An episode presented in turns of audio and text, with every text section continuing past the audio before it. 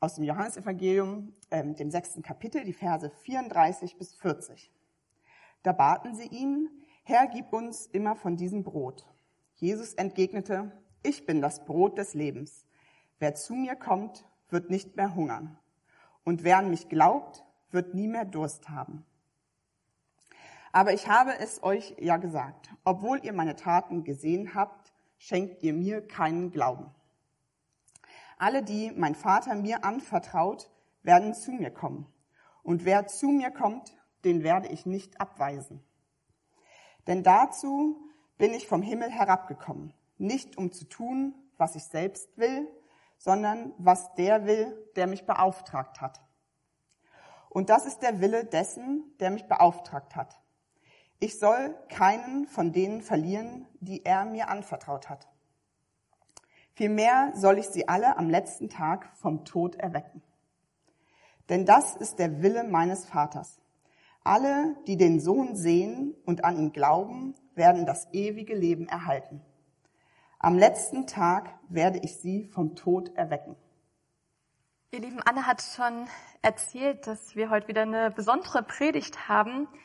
Nämlich, ich werde nicht alleine hier vorn stehen und auch nicht so lange hoffentlich heute, sondern ähm, wir werden dann einige Zeugnisse hören, also oder Gedanken von drei Leuten aus der Gemeinde, die einfach ihre Gedanken mit uns teilen, die sie zu der Jahreslosung haben und die Erfahrung, die sie mit diesem Vers und mit Jesus da schon gemacht haben.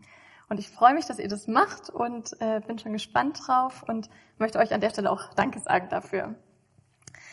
Genau, und ich möchte euch vorher kurz mit reinnehmen in diese Szene, in der Jesus diesen ermutigenden Satz sagt, wer zu mir kommt, den werde ich nicht hinausstoßen oder nicht abweisen. Und wenn ihr wollt, dann schlagt gern das auch, wenn ihr eine Bibel dabei habt, als Buch oder auf eurem Handy oder zu Hause, holt euch noch schnell die Bibel und guckt damit rein. Denn wir wollen einmal kurz durch das Evangelium, äh, durch das Evangelium, durch das Kapitel gehen. Ähm, und es ist ein ziemlich langes Kapitel. Und genau, deshalb ist es leichter zu verfolgen, wenn ihr das vielleicht vor euch habt. Weil ich denke, dass es immer gut ist, wenn wir so einen Vers nicht nur so extra sehen und angucken und uns damit beschäftigen, sondern wenn wir das in einem großen Zusammenhang und in dem Kontext sehen. Und darin, darein möchte ich euch mit hineinnehmen. Also Johannes Evangelium Kapitel 6. Und in diesem Kapitel, da schlägt Johannes, also der Autor dieser Biografie von Jesus, einen großen Bogen. Es beginnt mit einem krassen Wunder, wo Jesus 5000, mehr als 5000 Menschen mit nur fünf Broten und zwei Fischen satt macht. Und dann geht es über eine lange Rede von Jesus, wo er von sich als dem Brot des Lebens redet, hin zu einer Situation, wo plötzlich ein Teil seiner Jünger sagt, aber ah, mit dieser Rede kommen wir nicht klar, die ist unerträglich, wir halten das nicht aus. Und sie kehren sich ab von Jesus, sie gehen weg. Sie folgen ihm nicht länger nach. Und er fragt dann seinen engsten Kreis, seine engsten Jünger, fragt er, hey, wollt ihr auch weggehen? Und da ergreift Petrus das Wort für diesen, für diese Gruppe und sagt, Herr, zu wem sollten wir denn gehen? Du hast Worte des ewigen Lebens. Wir glauben und haben erkannt, dass du der Retter bist, den Gott uns gesendet hat. Also ihr merkt schon, da ist richtig viel los in diesem Kapitel. Und ich will einfach nochmal mit euch dieses Kapitel überfliegen. Also es fängt an, dass diese große Menge an Menschen zu Jesus kommt. Und sie haben schon einen weiten Weg hinter sich und sie haben lange nichts gegessen und sie haben auch noch eine Zeit vor sich, wo sie nichts zu essen kriegen und Jesus sieht das. Er sieht ihr Bedürfnis, ihr ganz menschliches Bedürfnis nach Nahrung. Und das ist das Erste, was wir hier sehen, dass Jesus dieses Bedürfnis der Menschen sieht und ernst nimmt, dass es ihm nicht egal ist, wenn jemand hungrig ist, wenn jemand müde ist, wenn jemand erschöpft ist. Er ist da und er sieht das. Und die Leute erleben dieses Zeichen, dieses Wunder. Johannes nutzt dieses Wort Wunder nicht in seinem Evangelium, sondern er beschreibt es immer als Zeichen. Und ich finde es ganz cool, weil ein Zeichen, das zeigt etwas. Und Jesus zeigt uns hier, er nimmt die Bedürfnisse von uns wahr und ernst. Und das, er zeigt uns aber auch noch mehr und dazu kommen wir dann gleich. Am nächsten Tag kommen diese Menschen nämlich wieder zu Jesus. Wir sind jetzt, wer das verfolgt, ähm, ich springe zu Vers 25. Also äh, die Gruppe der Menschen sucht Jesus jetzt wieder und sie wollen mehr von ihm. Sie sind neugierig und Jesus sagt zu ihnen, hey, ich glaube, ihr sucht mich nicht, weil ihr dieses, dieses Zeichen gesehen habt oder diese vielen Zeichen schon, sondern ihr sucht mich nur, weil ihr von den Broten gegessen habt und satt geworden seid. Er fragt damit irgendwie, hey, geht es euch eigentlich um eure Bedürfnisse nur, wenn ihr zu mir kommt? Also, dass ich die sättige, dass ihr satt geworden seid. Und er ermutigt sie nicht nur für ihr tägliches Wohl zu sorgen, sondern er sagt, sorgt für euer ewiges Leben vor.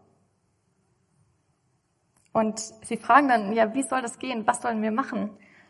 Und Jesus sagt ihnen, ja, das erwartet von euch, äh, Gott von euch.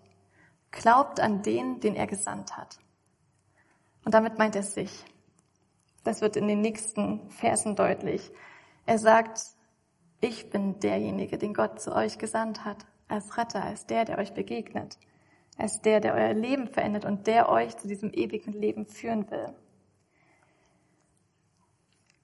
Und er ermutigt hier diese Menschen, dieses Zeichen anzuschauen und tiefer zu schauen, nicht nur das oberflächliche Erfüllen ihrer Bedürfnisse zu sehen, sondern schaut hin, was zeigt euch dieses Zeichen? Denn alle Zeichen, die Gott, äh, die Jesus getan hat, die zeigen eigentlich, wer er ist. Und so sagt er, ihr wollt das Brot Gottes, ihr wollt Brot, das Gott euch gibt. Ich bin es. Er sagt, ich bin das Brot des Lebens. Und wer zu mir kommt, der wird nicht hungern und der wird nicht mehr dürsten. Und klar, unser menschlicher Körper schon noch, aber unsere Seele, sagt er, wird dann zur Ruhe kommen. Also, er ermutigte die Leute, bleibt nicht bei dem Bewundern stehen, sondern fangt an zu glauben. Und dann sind wir bei dem Text, den Anna uns gerade vorgelesen hat. Das ist so das Zentrum eigentlich dieses ganzen Kapitels. Das steht direkt in der Mitte. Mm. Und in, diese, in diesen Abschnitt fällt auch unsere Jahreslosung. Und ich finde, hier legt Jesus die Karten auf den Tisch. Er sagt, wer er ist und wozu er gekommen ist. Er ist gekommen, von Gott, dem Vater, gesandt, um diese Welt zu retten, um uns Leben zu geben, um uns ewiges Leben zu geben. Er sagt hier, alle, die zu mir kommen, die hat mir mein Vater anvertraut. Wusstet ihr, dass Gott der Vater euch Jesus anvertraut hat? Und er soll sie alle zum ewigen Leben führen, zu Gott, dem Vater, führen.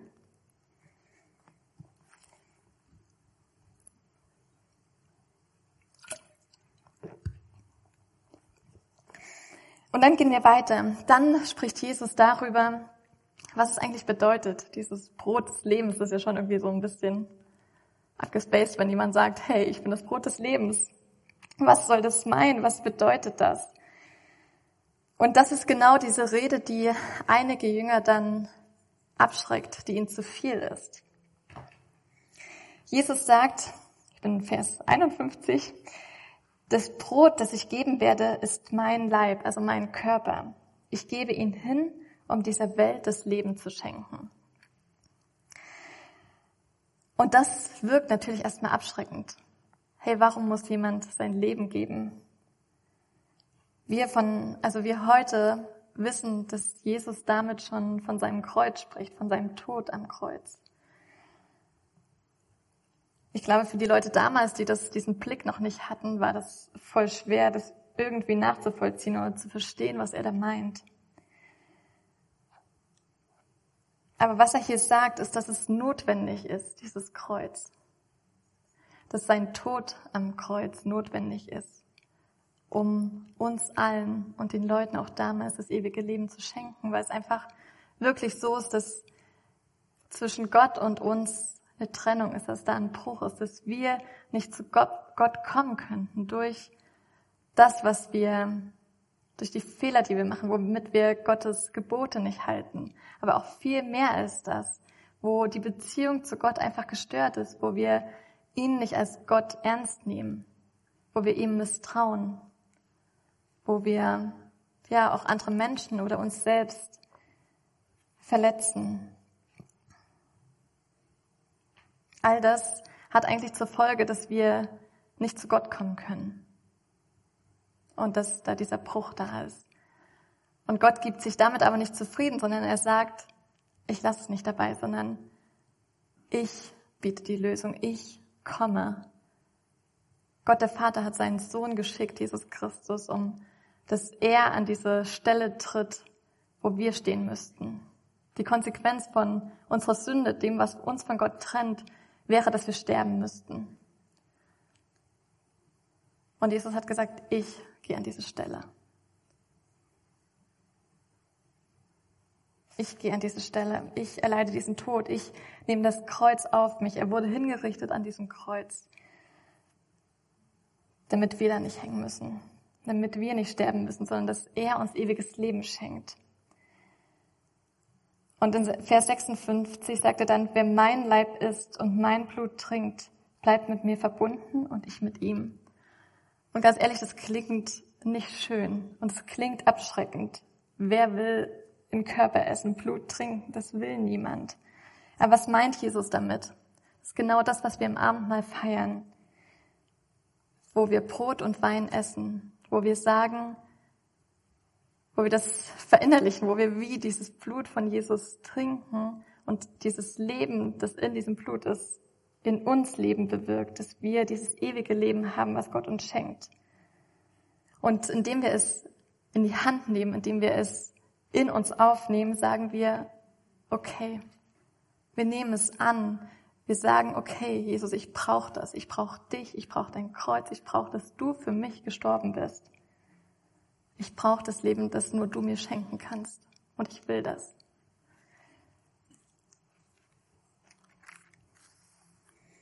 Aber Gott lässt uns diese Entscheidung, das anzunehmen oder es nicht anzunehmen. Und so stehen halt selbst seine Schüler vor dieser Entscheidung. Wie reagieren wir darauf? Reagieren wir darauf wie dieser eine Teil der Jünger, der sagt, nee, Jesus, das ist, das kann ich nicht ertragen, das ist zu viel, das ist, das kann ich nicht. Ich glaube, ich bin nicht so schlimm, dass ich den Tod verdient habe. Ich kann nicht glauben, dass jemand für mich sterben musste. Schließen wir uns ihn an und gehen weg von Jesus? Oder schließen wir uns dem anderen Teil der Jünger an, die sagen, Herr, zu wem sollten wir denn sonst gehen? Du hast Worte des ewigen Lebens. Nur bei dir finden wir das Leben. Wir haben es erkannt. Wir glauben daran, du bist der Retter, den Gott uns sendet. Und ich glaube, dass genau damit dieses Kommen zu Jesus gemeint ist. Wer zu mir kommt, wer einen kleinen Schritt des Glaubens auf mich zugeht, den werde ich gewiss nicht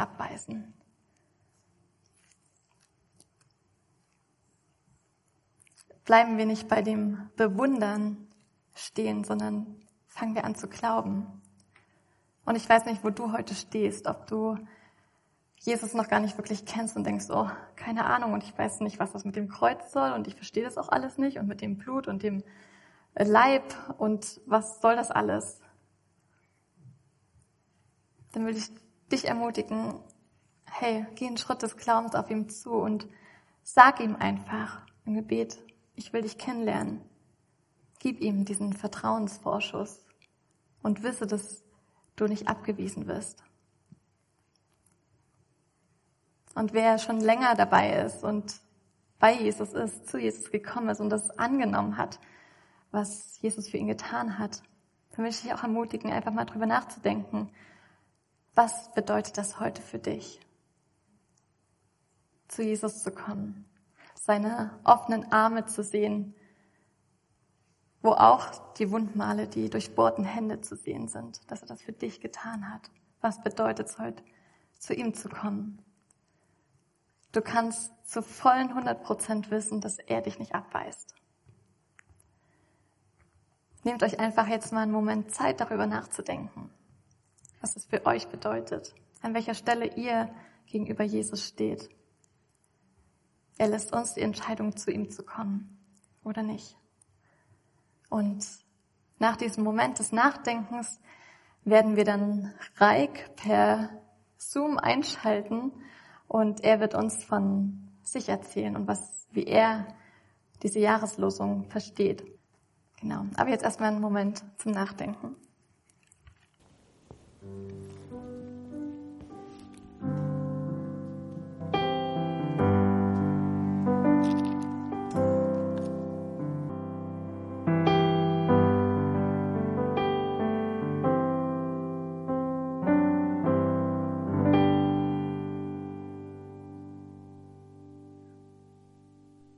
Bei dem Jahreslosungstext Christus spricht, wer zu mir kommt, den werde ich nicht abweisen, bin ich an zwei Worten hängen geblieben. Das eine ist das Wort wer. Wer kommt zu mir? Und das andere ist das Wort mir, zu mir. Es geht darum, zu Jesus zu kommen. Nicht zu einer Institution, Kirche. So viel Rückhalt eine solche Institution auch geben kann auch nicht zu einem beeindruckenden Menschen, der Christ ist, so sehr persönliche Begleitung auch ermutigend ist und vorbildhaft sein kann. Auch nicht zu einer anziehenden und attraktiven Gemeinde, so gut christliche Gemeinschaft auch tragen kann, stützen kann, auffangen kann. Es geht darum, zu Jesus zu kommen.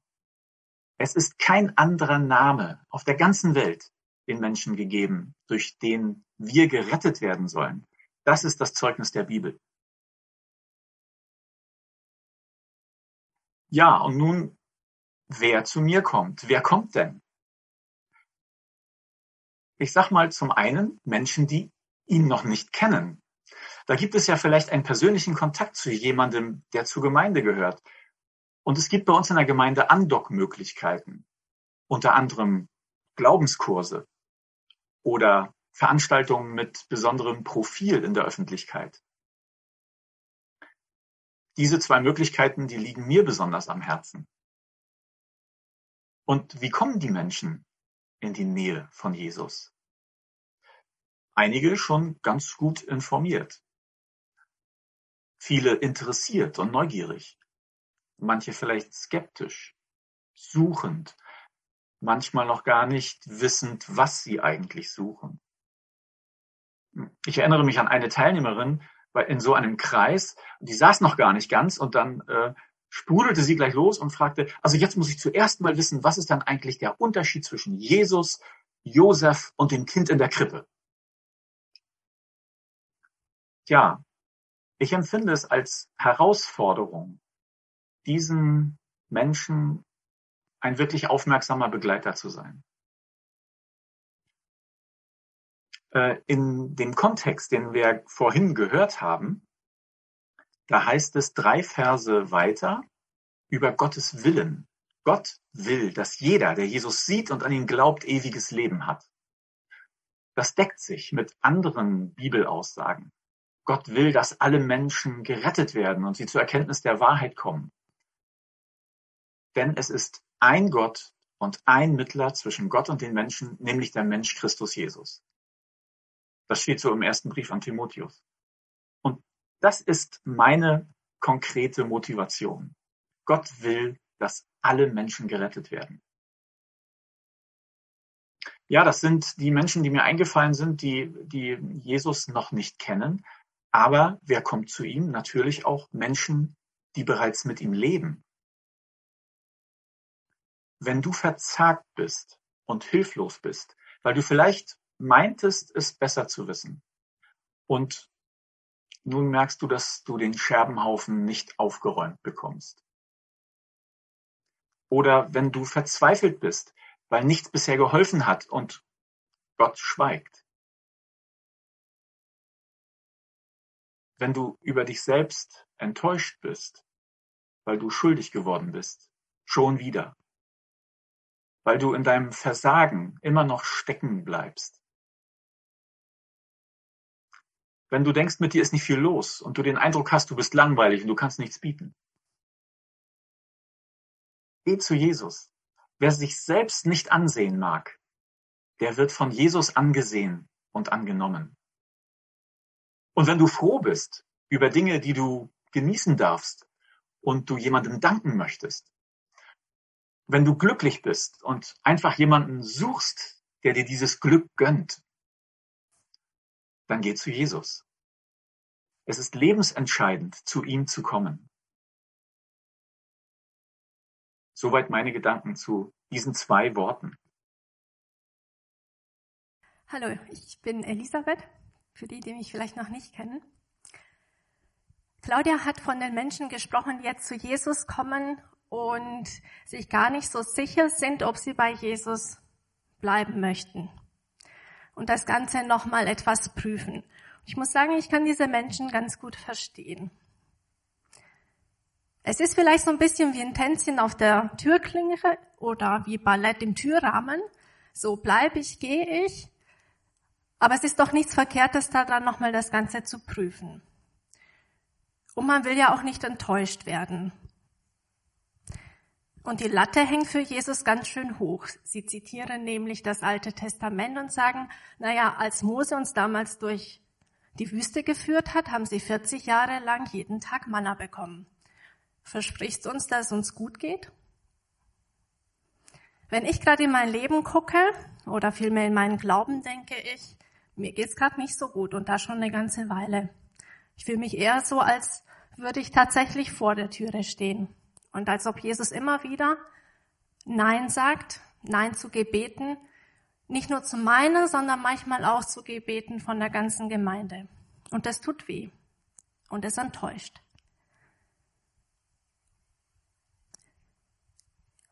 Deshalb bin ich an einem Wort hängen geblieben, nämlich an diesem Abweisen. Es gibt andere Bibelübersetzungen, da heißt es sogar hinausstoßen. Und ich finde das ganz schön drastisch. Also Jesus sagt, ich werde keinen abweisen, hinausstoßen. Wenn ich mir so ein junges Paar vorstellen, die vielleicht sich gerade für die Ehe vorbereiten und eine Wohnung gemeinsam einrichten und da würde einer zum anderen sagen, na ja, wenn wir dann hier einziehen, dann stoße ich dich nicht hinaus. Dann würde ich denken, okay, gut, Krisensitzung. ist gerade ein bisschen unangenehm. Ähm, die Vorstellung. Und so fühle ich mich auch bei diesem Vers so. Es ist so ein bisschen Krisensitzung. Es findet gerade ein Tanz auf der Türklinge statt, Türklinke statt. Und ich frage mich, Jesus, warum bist du eigentlich so unfreundlich? Warum bist du so drastisch in diesem Punkt? Bei Hinausstoßen kommt mir nämlich auch so das Bild, das so ähnlich ist, vielleicht wie beim Elfmeter Schießen, beim Fußball. Also wirklich jemanden arg zurückweisen, richtig weit wegschieben. Ähm, und das tut weh. Und das passiert auch immer wieder in unserer Gesellschaft, in unseren Beziehungen, dass jemand auch mal hart konfrontiert wird oder gehen muss. Das ist mir auch schon passiert, das ist in meinen Beziehungen, in meinen Freundschaften schon passiert und das muss auch erstmal verkraftet werden. Warum ist Jesus an dieser Stelle also so drastisch? Warum sagt er es nicht freundlich? Hey, du bist mir herzlich willkommen. Warum verneint er es und sagt, ich werde niemanden hinausstoßen?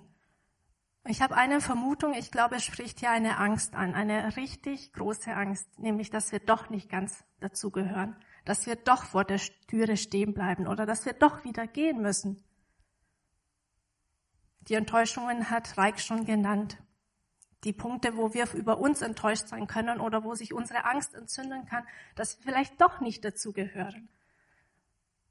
Es spricht also Worst Case an. Er spricht das an, was uns eigentlich am meisten wehtut. Und er verneint das. Und zwar mit einer doppelten Verneinung.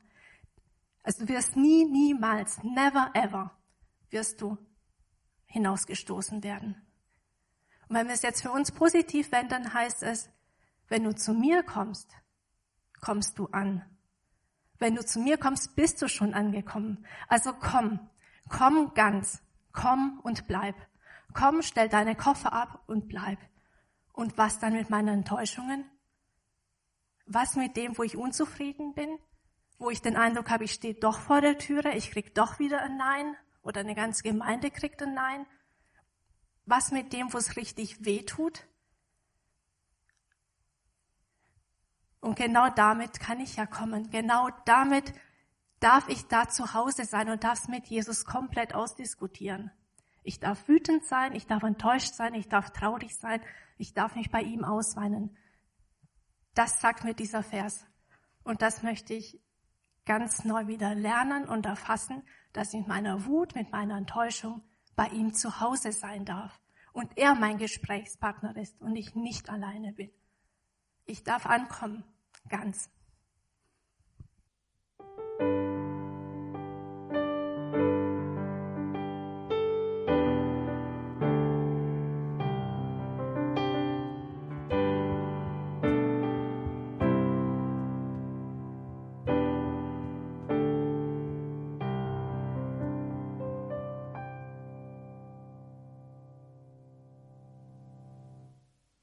Bin äh, nach meinem Abi ins Ausland gegangen für ein Jahr, so ganz klassisch Work and Travel.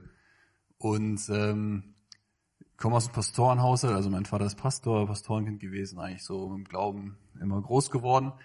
Und äh, bin dann, wie gesagt, ins Ausland gegangen und war dann ein Jahr unterwegs in der Welt und äh, plötzlich war keine Gemeinde da, keine Familie da, die irgendwie, ähm, glaube ich, war kein gläubiges Umfeld und ich habe gemerkt, wie auf was für einem äh, bröckligen Fundament irgendwie mein Glaube steht, meine persönliche Beziehung steht, äh, zu Jesus steht und wie ähm, wie leicht und wie wie stark plötzlich die Anziehungskraft war, ähm, in Dinge reinzugehen und Dinge zu machen, wo ich ganz genau wusste, hey, die tun mir selbst eigentlich gar nicht gut, ähm, die tun anderen Leuten nicht gut und die tun vor allem meine Beziehung zu Gott nicht gut. Und in dieser Zeit im Ausland, wo ich so innerlich am struggeln war, in so einem inneren Konflikt, wo ich merk, gemerkt habe, hey, das zieht mich total an, ich möchte es eigentlich leben, aber ich weiß ganz genau, es tut mir eigentlich gar nicht gut, ähm, habe ich mich dann entschieden, habe gesagt, hey, ich möchte, äh, ich möchte eigentlich gern mein, ich möchte gern wirklich mit Jesus leben, habe mich für eine Bibelschule angemeldet und wusste dann, okay, nach meinem Auslandsjahr gehe ich in die Bibelschule. Und so bis mit dieser Entscheidung ähm, ist es bei mir unterbewusst losgegangen, aber wahrscheinlich auch bewusst losgegangen, dass ich gesagt habe, okay, jetzt hau ich nochmal richtig auf die Kacke. Und äh, bin sehr, sehr bewusst in ganz, ganz viel Kompromisse in meinem Leben eingegangen, was mein Glaubensleben anging. Und habe sehr bewusst in Dingen gelebt und habe einfach mich mal ganz schön gehen lassen. Und habe daran gemerkt, wie Gott in mir und so und der Heilige Geist, wenn ich am Beten war, ich bin trotzdem morgens auf, ich habe gebetet, habe ich gemerkt, wie Gott sagt, hey, was machst du da eigentlich gerade? Was machst du? Du, du, du gibst dich Dingen hin, wo du selbst weißt, dass sie dir selbst schaden. Du gibst dich Dinge hin, wo du selbst weißt, die machen dich kaputt. Du machst Kompromisse, faule Kompromisse, wo du weißt, hey, das, ähm, das tut dir selbst nicht gut, das tut den Menschen nicht gut, ähm, wo du gerade dran bist. Und ich wusste das, ich habe trotzdem gelebt und ähm, habe gesagt, naja Gott, dann ne, mit der Bibelschule, da, da bin ich dann wieder da, da mache ich dann 100 Prozent. Ähm, und so habe ich eine ganze Zeit lang gelebt und so zum Ende dieser äh, Zeit im Ausland, als es dann so zum Ende hinging, habe ich gemerkt oder ist mir das immer bewusster geworden, was ich eigentlich gerade mache.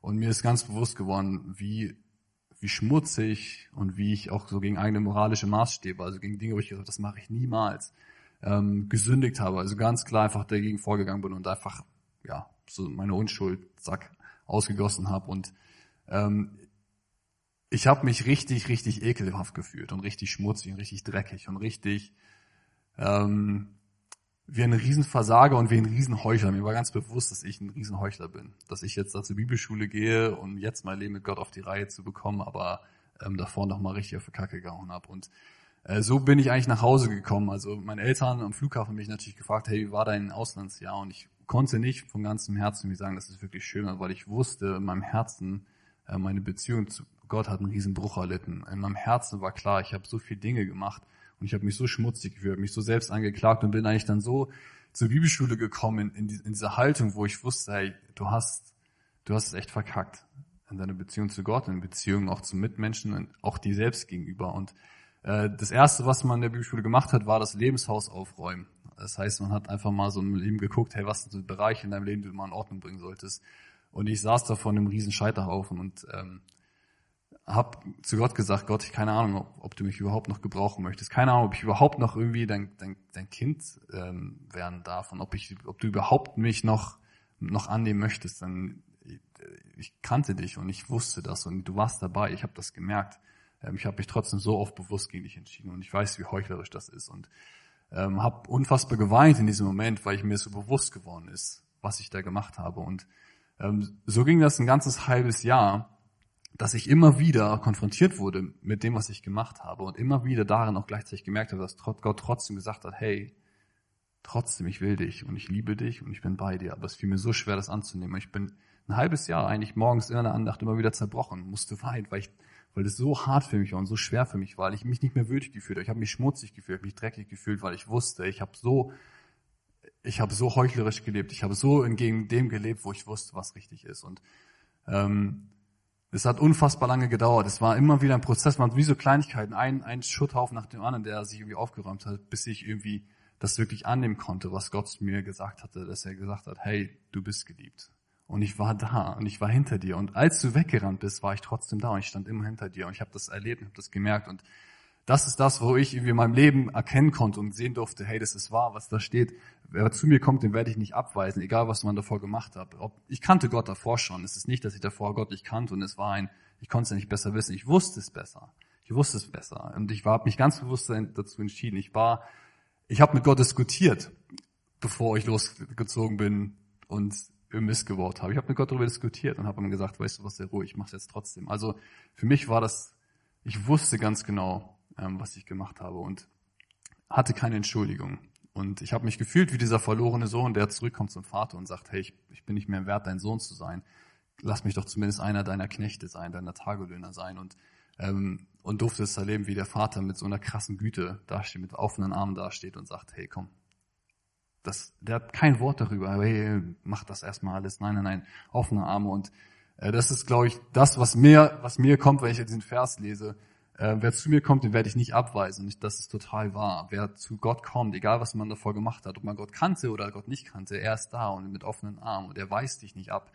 Das dauert manchmal, bis man das, bis man das annehmen kann. Ich finde, es ist schwieriger, selbst anzunehmen. Es ist schwieriger, sich selbst zu vergeben, als, als das zu, zu erkennen. Aber das ist die Wahrheit. Gott ist da und er vergibt dir und er ist mit offenen Armen vor dir und er nimmt dich an. Und das ist der Vers und das ist so das, was ich in meinem Leben erleben durfte und wo ich unfassbar dankbar für bin. Und ich finde es cool, dass das die Jahreslosung ist, weil ich glaube, das ist voll wahr. Gott weist uns nicht ab, wenn wir zu ihm kommen. Vielen, vielen Dank euch. Ich habe hier die Bibel von meinem Opa, der vor knapp fünf Jahren gestorben ist.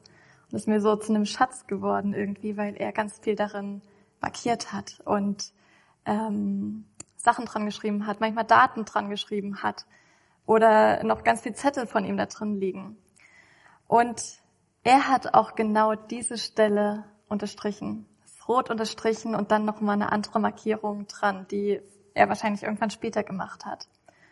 Und das hat mir, als ich das jetzt gefunden habe, so deutlich gemacht, dieser Vers, der ist uns für dieses Jahr mitgegeben. Aber er gilt darüber hinaus und er galt schon vor vielen Jahren und er wird auch in Ewigkeit gelten. Dass wer zu mir kommt, den werde ich nicht abstoßen oder hinausstoßen oder abweisen. Und ich weiß nicht, in welche Situation hinein mein Opa diesen Vers gelesen hat. Aber ich weiß, dass er mit Depressionen gelebt hat, viele, viele Jahre. Und er wurde auch während seiner Lebenszeit nicht geheilt von diesen Depressionen. Aber ich kann mir vorstellen, dass genau dieser Vers und viele andere Verse, die er sich unterstrichen hat, dass die ihn durch diesen, durch diese dunklen Täler getragen haben, dass sie ihm da durchgehalten, also geholfen haben, da durchzukommen, das durchzuhalten und an Jesus dran zu bleiben, auch wenn er keine Kraft hatte, irgendwas selber zu tun, wenn er sich vielleicht geschämt hat, nicht der starke Ehemann und Vater zu sein, den er, der er wollte, wenn er für die Gemeinde nichts leisten konnte oder für irgendjemanden, dass er trotzdem wusste, Jesus weist ihn nicht ab. Er darf trotzdem kommen. Und auch wenn es manchmal viel zu schwer ist, selber zu kommen oder wenn man nichts fühlt, dabei zu Jesus zu kommen, trotzdem daran festzuhalten und zu wissen, Jesus weist mich nicht ab. Das finde ich unglaublich ermutigend auch für mich. Und das möchte auch ich jetzt so mitnehmen für dieses Jahr und auch als Vorbild anderen so zu begegnen, wie Jesus uns begegnet, sie nicht hinauszustoßen. Und egal an welcher Stelle du stehst, wie nah oder fern du dich Jesus gerade fühlst, du darfst wissen, dass er dich nicht abweist. Und ich will jetzt einfach noch mit euch beten für unterschiedliche Situationen, dass Gott uns einfach ermutigt, an ihm dran zu bleiben und diese Gewissheit zu haben, dass er uns nicht abweist. Lasst uns beten. Jesus Christus, ich danke dir, dass du unser Retter bist, dass du in diese Welt gekommen bist, damit wir ewiges Leben haben. Und Jesus, du kennst jeden einzelnen von uns und du weißt, wo wir stehen, wie nah oder fern und ob wir viel mehr Fragezeichen haben und lieber weggehen würden von dir oder ob wir in deine Arme rennen. Und Jesus, ich bitte dich, dass du uns genau darin jetzt begegnest und in nächster Zeit begegnest. Herr, ich bitte dich für die Menschen, die jetzt ganz neu etwas von dir hören, die dich noch nicht wirklich kennen und nicht wissen, was sie auch von dir halten sollen. Herr, ich bitte dich, dass du auf sie zutrittst und dass du ihnen begegnest, dass du es ihnen leicht machst, zu dir zu kommen. Und dass sie das wirklich spüren und erleben dürfen, dass du sie nicht abweist. Und dass du ihnen die Freude dieses ewigen Lebens schenkst. Und Herr, ich bitte dich für diejenigen, die sich gerade eher abkehren wollen von dir. Oder die diesen Schritt schon gegangen sind, die weggegangen sind von dir, weil sie das nicht glauben können, weil sie nicht glauben können, dass du für sie gestorben bist, weil sie nicht glauben können, dass, dass sie das brauchen, dich brauchen. Herr, ich bitte dich, dass du sie nicht aufgibst, sondern dass du sie rufst. Und dass du ihnen, ja, zeigst, wer du bist. Begegnet du ihnen, Herr. Und ich bitte dich für alle, die, die nah bei dir sind, die sich für dich entschieden haben, die an dich glauben.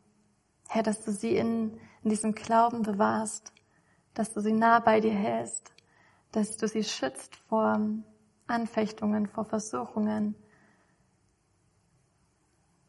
dass du ihren Glauben stärkst und dass du sie auch für andere so ein Licht sein lässt, ein Ermutiger sein lässt. Und Herr, ich bitte dich für die, die einfach gerade so überwältigt sind von Bedürfnissen, menschlichen, ganz natürlichen Bedürfnissen und die davon so ganz eingenommen sind und gar nicht den Blick für dich haben können. Herr, ich bitte dich, dass du ihre Bedürfnisse stillst und dass du sie stärkst und dass du ihnen Mut und Zuversicht und Kraft gibst und ihnen hilfst zu warten und dass sie einfach erleben können, dass du sie versorgst. Jesus, wir vertrauen auf dich und wollen dich um starken Glauben bitten. Amen.